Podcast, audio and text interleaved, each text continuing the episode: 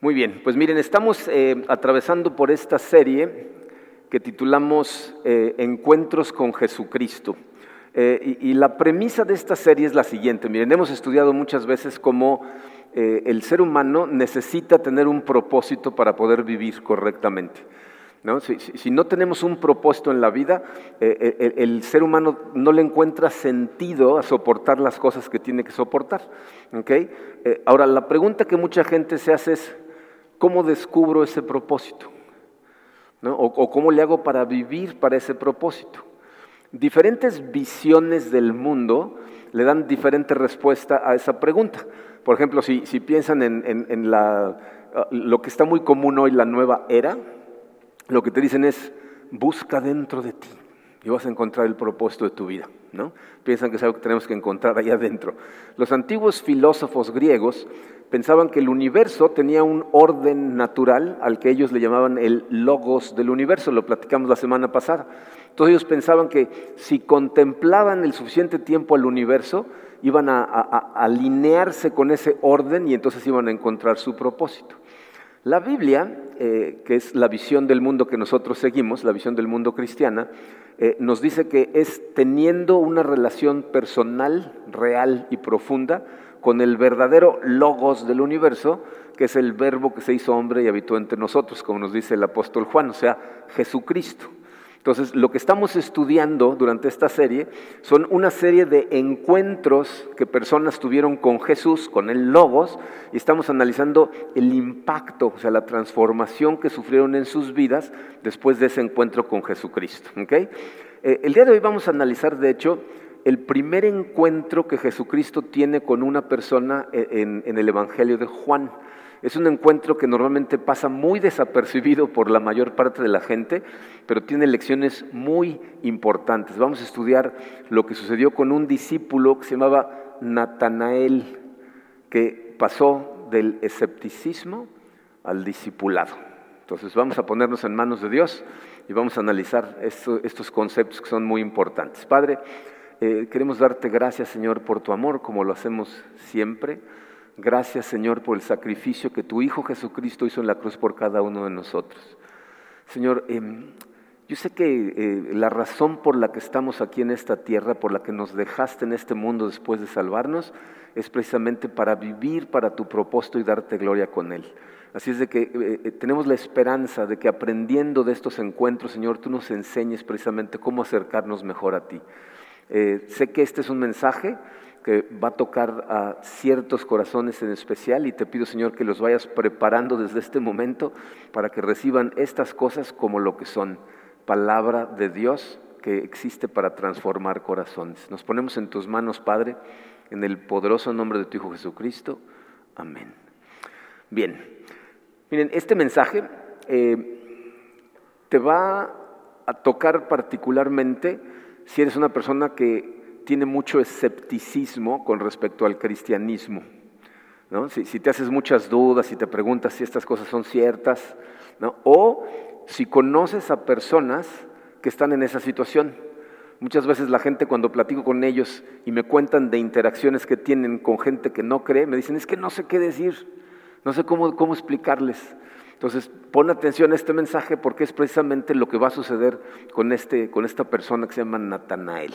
Bueno, miren, em, eh, justo después de que Juan nos dice que Jesucristo es el verbo que se hizo hombre, eh, nos muestra estas interacciones y la primera de ellas es con un grupo de lo que podemos llamar estudiantes.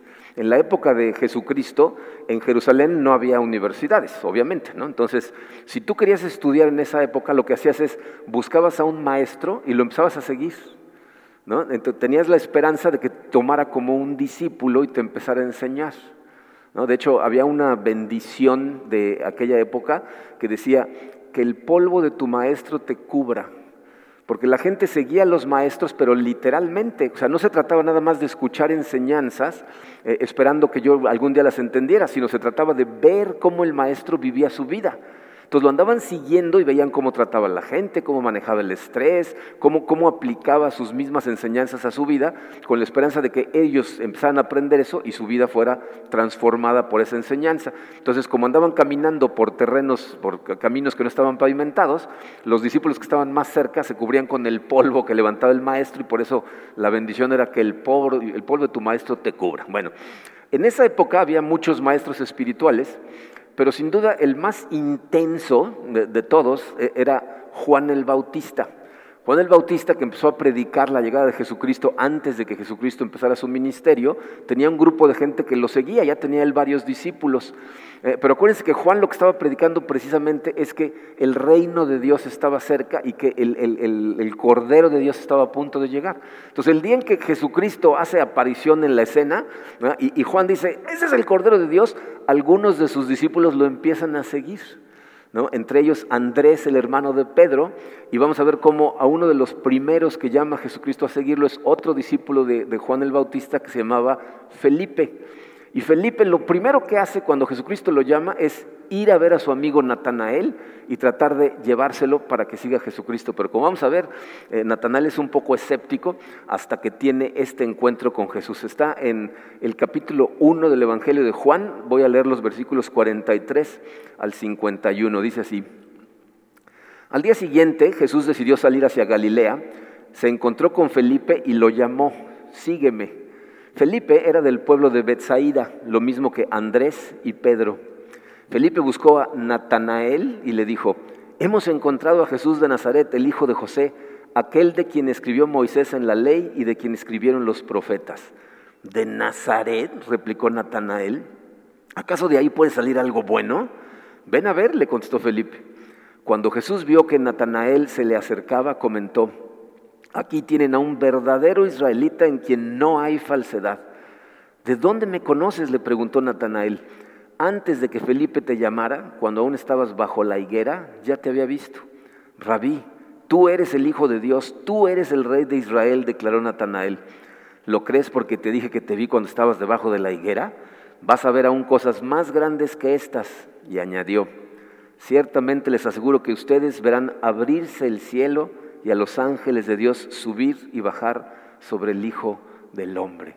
Entonces, miren, aquí podemos ver cómo de entrada eh, Natanael tiene un problema. Les puse el número uno romano en su programa, dice, el problema de Natanael es escepticismo. Es una persona escéptica. Y este escepticismo en, Natanael eh, puede ser causado por una de dos causas. Una de ellas es el menosprecio que siente. O sea, podemos ver cómo Natanael es medio pedante, a lo mejor incluso un poco racista, ¿no? Porque eh, se acerca a Felipe y le dice, encontramos a Jesús. Y fíjense cómo lo describe en el versículo 45, aquel de quien escribió Moisés en la ley y de quien escribieron los profetas. O sea, lo que le está diciendo es, ya encontramos al Mesías. Ya encontramos al, Salvador que iba a mandar Dios, la persona que, que, tiene la respuesta a las preguntas más importantes de la vida, ya lo encontramos. Y viene de Nazaret. Eh, si recuerdan, la semana pasada les decía yo que eh, la gente de Jerusalén veían hacia abajo, o sea, con desprecio, a los galileos. ¿no? Y, Nazaret es una parte de, Galilea. Eh, esa característica de, ver a la gente hacia abajo es común en el ser humano. En, en, todos los países del mundo, grupos de gente ven a otros grupos de gente hacia abajo. ¿Y saben cómo maneja la situación la gente que es menospreciada? Buscan a quien menospreciar para no sentirse tan mal. Yo me acuerdo eh, la primera vez que, fui a República Dominicana de trabajo, eh, nunca había ido a un país del Caribe eh, y llegué y, era la primera vez que yo veía un lugar en donde la gente predominantemente, yo resaltaba por mi color más blanco. ¿No? Toda la gente era mucho más oscura que yo. Y recuerdo que eh, tuve que tomar un taxi para ir de Santo Domingo hasta Punta Cana, que era donde iba a trabajar, y empecé a platicar con el taxista en el camino. Y le digo, ¿y cómo están las cosas aquí en, en Dominicana? Y me dice, bien, tranquilo, hay chamba. Dice, el problema es que nos están invadiendo los haitianos. Haití y Santo Domingo comparten una isla, ¿no? Se nos están invadiendo los haitianos. Le digo, ¿y quiénes son los haitianos? Dice, los negros esos que ven la calle. No, o sea, ¿no? Mi, jefe, de, cuando trabajaba yo ahí en Melía, me decía, los alemanes discriminan a los españoles, los españoles a los mexicanos, los mexicanos a los dominicanos, los dominicanos a los haitianos, y los haitianos seguro tienen un vecindario que discriminan también, ¿no? Porque esa es la conducción humana, ¿no? Y eso es exactamente lo que está pasando aquí, porque ¿saben de dónde es Natanael? Es de Galilea. O sea, él no es de Jerusalén, es de Galilea, pero se siente como que puede despreciar a Nazaret porque Nazaret es todavía más primitivo que el lugar de donde él era, que era Bethsaida. Entonces está diciendo, este nazarenos, ¿no? O sea, lo está viendo hacia abajo, ¿no? Dice en el versículo 46, ¿de Nazaret? ¿Acaso de ahí puede salir algo bueno? Miren, eh, por alguna extraña razón las cosas siempre funcionan de esa manera. Siempre hay un grupo de gente que es la gente bonita, la gente buena, la gente correcta y los otros, ¿no? Y la manera en que nosotros le comunicamos a la otra gente bonita, que somos parte de la gente bonita, es haciendo caras, y expresando menosprecio hacia otras personas. Y entonces como que nos unimos. Pero fíjense, cosa más curiosa del carácter del ser humano. queremos que los demás piensen de nosotros que somos gente capaz, gente culta, gente intelectual, ¿no? Pero en lugar de utilizar para establecer esa identidad argumentos inteligentes o el respeto, lo que hacemos es utilizar el ridículo o el menosprecio. Aquí Natanael no puede creer que alguien que venga de Nazaret sea el que tiene las respuestas a las preguntas más importantes del universo. O sea, que según tú crees que este es el Mesías y viene de Nazaret, y casi lo puedo ver así, no inventes, ¿no? O sea, pues nada más porque es de Nazaret. Si tú ves así al cristianismo, o si conoces a gente que, cuando piensa en los cristianos lo ven de esa misma manera, eh, para empezar, quiero que sepas que no es ninguna sorpresa. Mucha gente ve al cristianismo como Natanael veía a Nazaret. Pero si ese es tu caso, hay dos cosas que necesitas considerar. Número uno, dice su programa, cuando muestras desprecio por algo, es muy difícil reconciliarte con ello. O sea, si tú muestras desprecio o desdén por algo o por alguien, la creatividad que necesitas para poder resolver las diferencias entre tú y esa persona o entre tu manera de pensar y esa forma de pensar desaparece. O sea, eh, eh, la esperanza de establecer una relación eh, con esos conceptos se vuelve prácticamente nula. Y, me explico, miren. una de las analogías que utiliza la Biblia para, enseñarnos acerca de la relación de Dios con el hombre es el matrimonio. Siempre usa constantemente el matrimonio para que entendamos cómo Dios persigue el corazón del hombre. hay una autora que se llama Tara Parker Pope, que escribió un libro para matrimonios que se llama En las Buenas, haciendo referencia a los votos, cuando decimos en las buenas y en las malas, bueno, pues este se llama En las Buenas. ¿no? Y dice ella que hacer caras de menosprecio mientras tu pareja está hablando es una señal de serios problemas en la relación. Dice que los, consejeros matrimoniales normalmente están atentos a ese tipo de señales porque reflejan un menosprecio por parte de la pareja. De acuerdo a ella, un matrimonio puede soportar decepción, puede soportar desacuerdos, puede soportar, eh, eh, eh, soportar, dolor y frustración, pero lo que no puede soportar es el menosprecio constante de la otra persona. El menosprecio literalmente mata la relación. ¿Por qué? Porque cuando la persona está diciendo algo y tú haces unas caras, ya dejas de escuchar, ya no hay comunicación. ¿ok?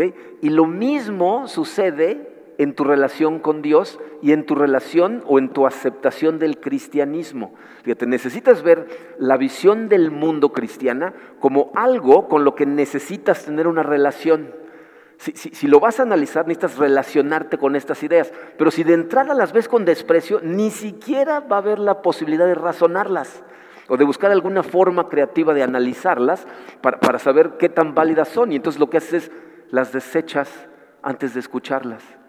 Y aunque la forma en que tú estés viviendo la vida, es decir, aunque la visión del mundo que estés siguiendo no te esté funcionando en lo más mínimo, te esté dando resultados pésimos, de todas maneras no vas a escuchar. ¿Por qué? Porque ya la desechaste desde antes y nunca le vas a dar una oportunidad. Y eso es exactamente lo que Natanael estuvo a punto de hacer, de menospreciar la idea. A ver, vamos a cambiar de micrófono porque esto es muy complicado así. Voy a prender el otro, Vic.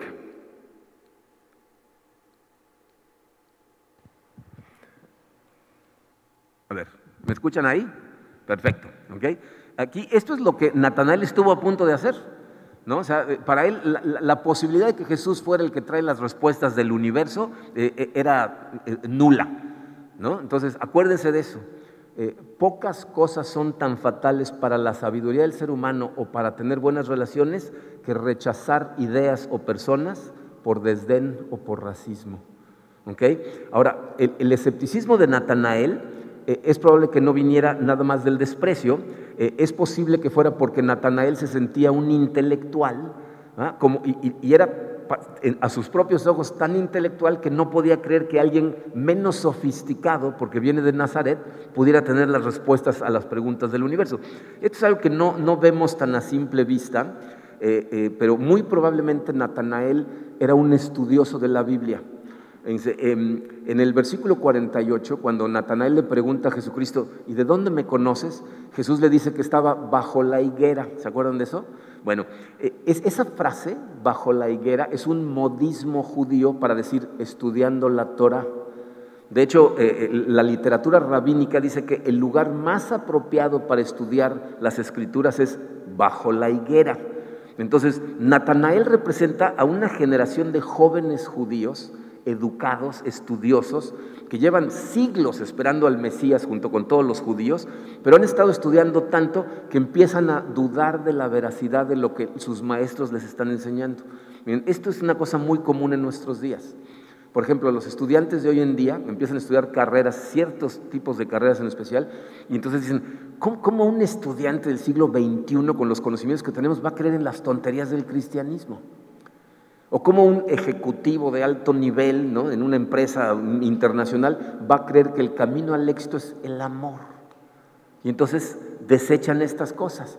Pero mira, si ese es tu caso, si tú así ves el cristianismo o conoces a alguien que así lo vea, necesitas considerar esta segunda consideración es para ellos. Dice número dos, descartar el cristianismo significaría desechar muchos de tus valores fundamentales. O sea, tienes que ser consciente de estas cosas. Esto es lo que yo me he dado cuenta, que la gente que no cree en Dios, que no cree en Cristo, rara vez se ponen a pensar o, las desconocen. Pero ¿sabías tú que el origen de muchas de las ideas fundamentales que han eh, permitido tener una civilización pacífica en el mundo provienen del cristianismo? Por ejemplo, la idea de amar a tus enemigos en lugar de matarlos viene de la Biblia. Eh, eh, eh, la idea de que cada ser humano, sin importar raza, género, talento, riqueza, tiene dignidad propia y ciertos derechos humanos, viene de la Biblia. Porque la Biblia nos dice que todos los seres humanos fuimos creados a imagen de Dios y por eso la gente tiene dignidad por sí mismo. Sin el cristianismo, esa filosofía de los derechos humanos por las que tan duro luchamos hoy en día, jamás se hubieran establecido. Eh, otra idea que damos por hecho hoy es hay que ayudarle a los pobres, a los desvalidos, hay que cuidar a los huérfanos. Miren, en, la Europa precristiana, cuando empezó a extenderse el cristianismo por, por toda Europa, la idea de amar a tu enemigo y ayudar a los pobres era considerada una locura por la clase alta, por la élite de Europa. Decían, la sociedad va a colapsar porque así no es como funciona el mundo. Los talentosos y fuertes deben de prevalecer. Los pobres nacieron para sufrir. Eso es lo que decían estas personas. Entonces, fíjense, las enseñanzas cristianas revolucionaron a la Europa pagana, resaltando la dignidad del individuo, la importancia del amor aún a los enemigos y el cuidado de pobres, viudas y huérfanos. Ahora, es posible que, si este es tu caso, que, piensas que el cristianismo no, no puede ser la verdad, es posible que veas estas cosas que acabo de decir y digas, bueno, ese es un argumento interesante, ¿no? O sea, es un dato histórico interesante que muchas de estas cosas provienen del cristianismo. Pero yo puedo creer en esas tres cosas sin tener que creer en el cristianismo. ¿no? O sea, mucha gente, incluso en, la clase de introducción a comunidad de fe, eh, me dicen cosas como, bueno, pero yo puedo seguir sus enseñanzas sin creer en la resurrección de Cristo, ¿no? O sea, porque las enseñanzas son buenas. Quiero que te des cuenta de que esa es una, aunque es verdad, que puedes creer en unas sin creer en las otras, te estás engañando a ti mismo y no estás abriendo los ojos de forma correcta. Fíjate. Si tú piensas, ay, esa parte está bonita, la de que Dios ama a los desvalidos, pero no puedo creer ni en la ira de Dios, ni en la sangre de Cristo, ni en la resurrección, necesitas entender que esos conceptos son centrales al cristianismo. no son periferales. O sea, la base del cristianismo no es que nos portemos bien y que seamos buenos con las demás personas, es la resurrección de Cristo. El corazón del mensaje de la Biblia es que el Dios del universo se hizo hombre, se hizo vulnerable al dolor y a la muerte, y lo hizo específicamente para pagar por nuestros pecados, eh, recibir el castigo que nosotros nos merecíamos, y después con la resurrección Dios prueba que Jesucristo es quien dijo ser. Fíjense lo que dice Pablo en Romanos 1, versículos 3 y 4. Dice, la buena noticia trata de su Hijo.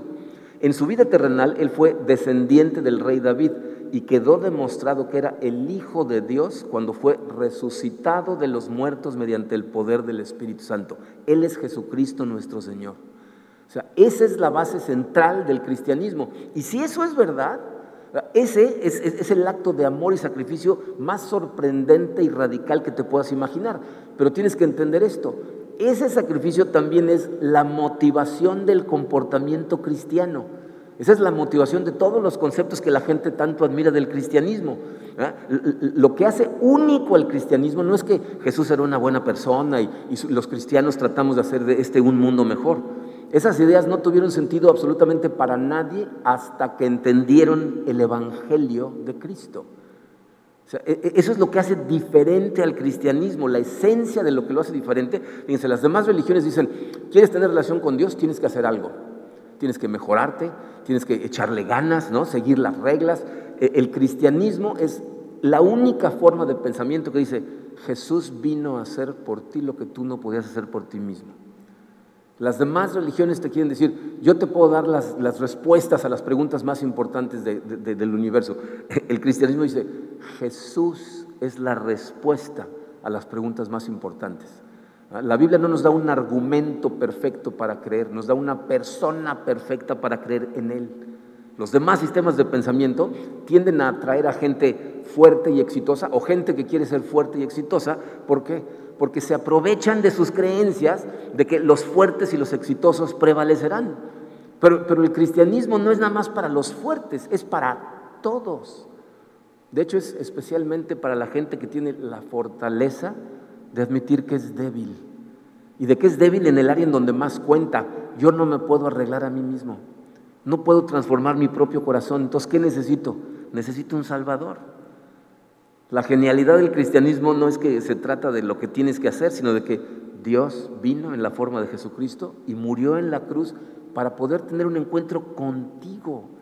Y esa es, fíjense, la, única verdad radical con la que el cristianismo contribuyó al mundo. Todas las demás ideas revolucionarias, cuidar al pobre, amar a tus enemigos, etcétera, fluyen de la comprensión del Evangelio.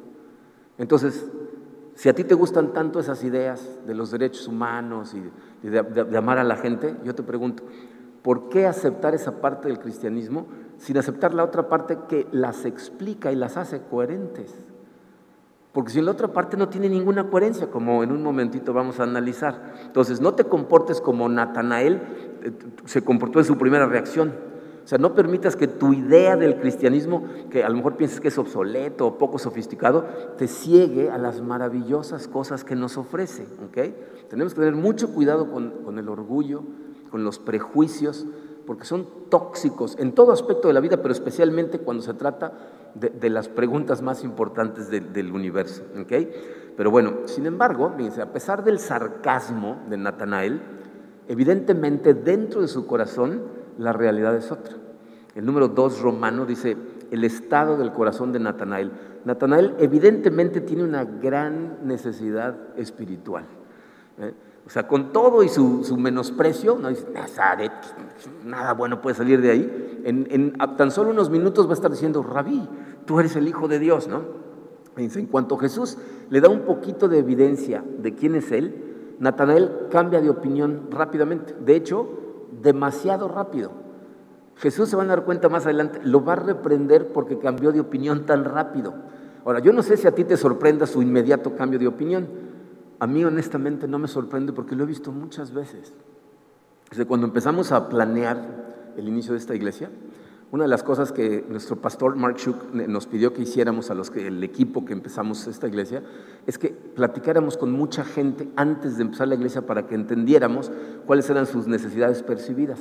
Y entonces le platicamos a la gente que nosotros queríamos iniciar una iglesia en donde toda la gente que viniera se sintiera cómoda, se sintiera a gusto, se sintiera en familia, sin importar de la clase social de la que viniera.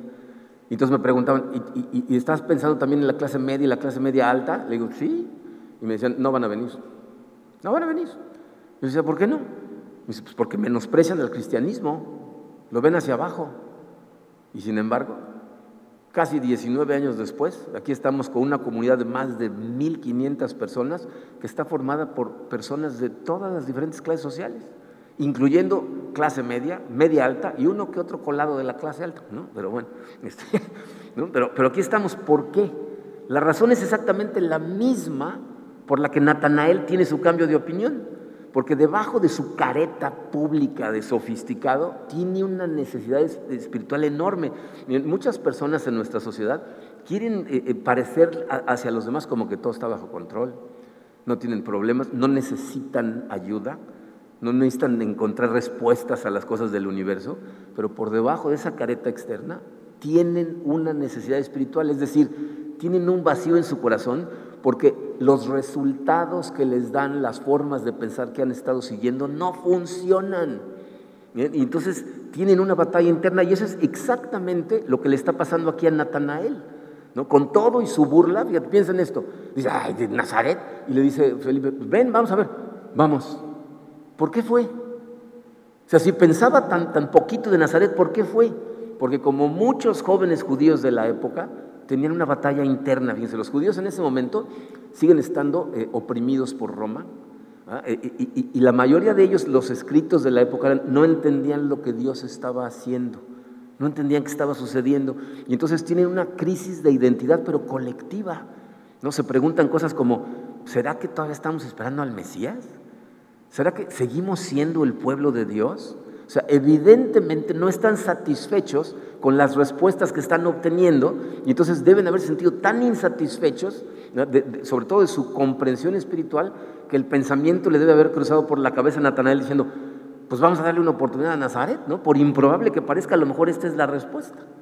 muchos eh, estudiantes hoy en día batallan con las mismas preguntas y también se encuentran profundamente insatisfechos con los resultados que lo que el mundo les ha enseñado a hacer les está produciendo.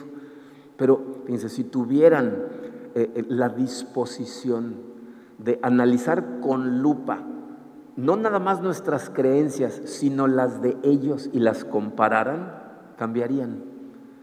Mucha gente que dice que no cree en el cristianismo dice, yo no creo en nada, pero eso no es cierto. Sea, si tú no estás siguiendo a Cristo, estás siguiendo otra cosa, aunque no te des cuenta, tienes fe en algo. Y lo que no se dan cuenta es en qué están teniendo fe, pero si lo compararan, se darían cuenta de que Cristo es la verdad. Miren, es, este, eh, un ejemplo clásico de esta situación le sucedió a un poeta muy famoso inglés que se llamó eh, W.H. Auden. Auden, eh, por ahí de 1939, dejó la iglesia, él había crecido en la iglesia toda su vida, eh, y al igual que todos sus amigos intelectuales ingleses, se empezaron a salir de la iglesia y él se fue a vivir a Nueva York. Entonces empezó la Segunda Guerra Mundial, 1939, eh, y por ahí de dos años entrada la guerra, de pronto Auden tuvo una transformación y regresó a la iglesia y regresó a la iglesia en serio, con dedicación, lo cual sorprendió a todos sus amigos y a la iglesia, ¿no? Como que dijeron, ¿y ahora esto qué le pasó, no? Él relata de dónde viene el cambio en un libro que escribió que se llama Pergaminos Modernos de Canterbury. Eh, y dice él ahí en ese libro que una de las cosas que le causó a él un shock total es que los nazis ni siquiera pretendieron que creían en la justicia y en la libertad para todos. Abiertamente Hitler atacaba el cristianismo. Mucha gente piensa equivocadamente que Hitler e, era cristiano, pero no es verdad.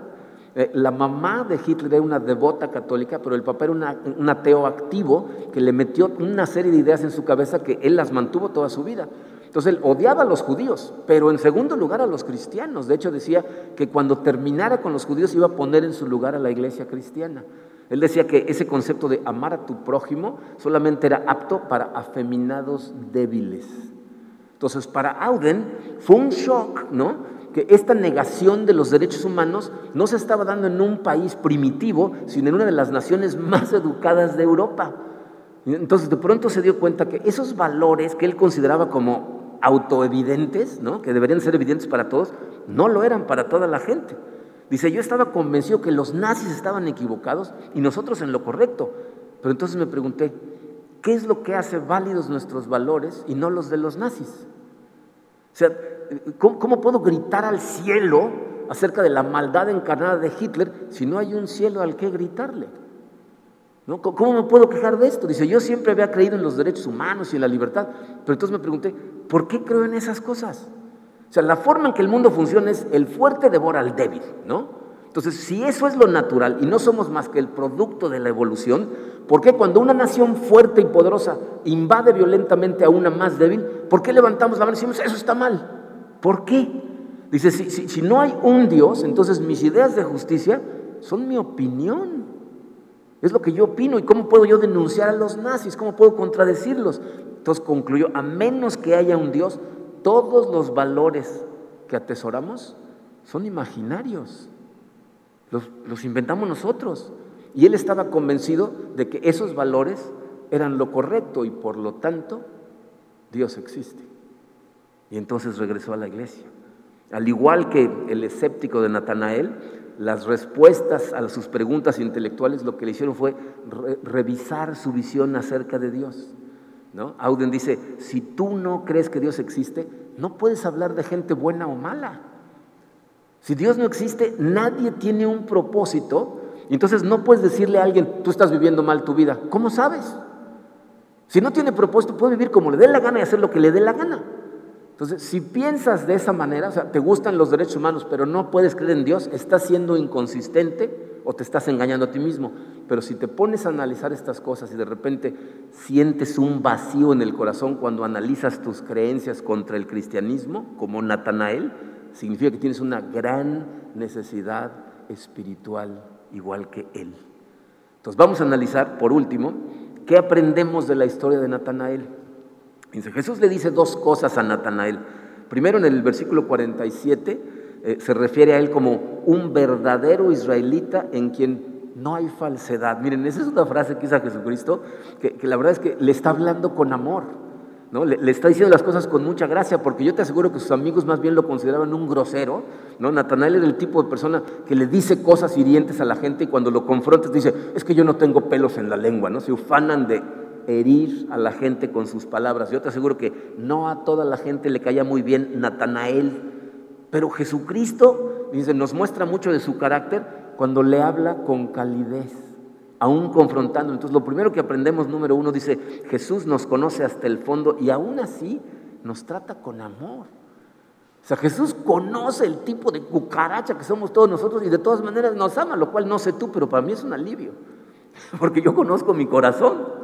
Natanael se conoce a sí mismo, él sabe el tipo de persona que es y por eso la pregunta de inmediato en el versículo 48, ¿de dónde me conoces? No? ¿Cómo sabes que así soy yo? Y fíjense lo que le dice Jesús ahí, es cuando le dice, antes de que Felipe te llamara, cuando aún estabas bajo la higuera, ya te había visto. Ya sea que la simbología de la higuera signifique lo que les expliqué hace un momento, o que simplemente estuviera sentado abajo de una higuera, como algunas personas piensan, lo que le toma por sorpresa es, para empezar, que sabía que estaba bajo la higuera, pero en segundo lugar, que lo conocía perfectamente.